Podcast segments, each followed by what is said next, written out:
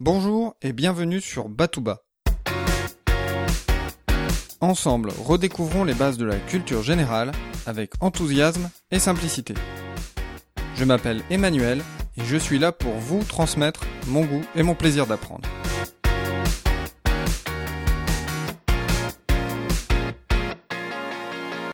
Près de 20 rois prénommés Louis se sont succédés à la tête du royaume de France sur plus de 1000 ans. Alors pourquoi ce prénom a-t-il eu autant de succès? Pour répondre à cette question, plongeons au cœur du royaume de France. Commençons par Clovis, le roi des Francs. Le prénom Clovis et le prénom Louis ont les mêmes origines.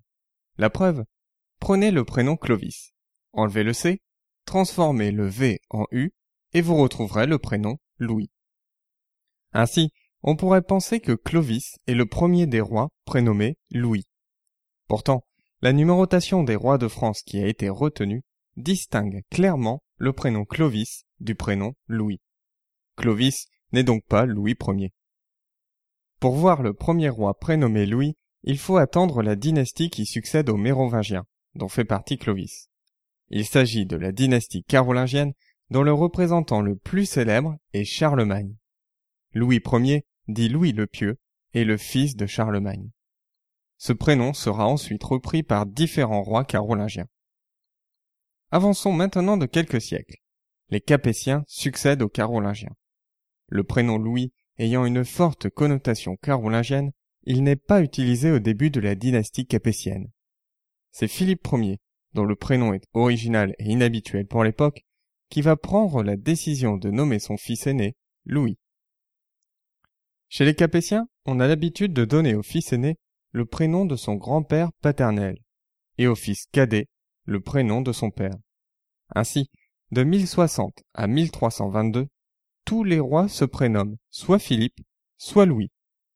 Le plus célèbre des rois de cette série est sans aucun doute Louis IX, aussi appelé Saint Louis. Cette série va s'arrêter lorsque Louis X, puis son frère Philippe V, vont mourir sans laisser de descendance mâle le trône va revenir à leur frère cadet, Charles IV. Lui non plus ne va pas avoir d'héritier mâle. Il laisse ainsi la place à son cousin germain et à une nouvelle dynastie, la dynastie des Valois. Le prénom qui va revenir le plus fréquemment dans cette dynastie est le prénom Charles. Mais revenons à Louis. Quand nous pensons au roi prénommé Louis, nous pensons surtout à la dynastie des Bourbons. Louis XIV, Louis XVI, Louis XVIII. Voyons comment le prénom Louis s'est imposé. Nous sommes en 1589, et Henri III meurt, assassiné par un moine.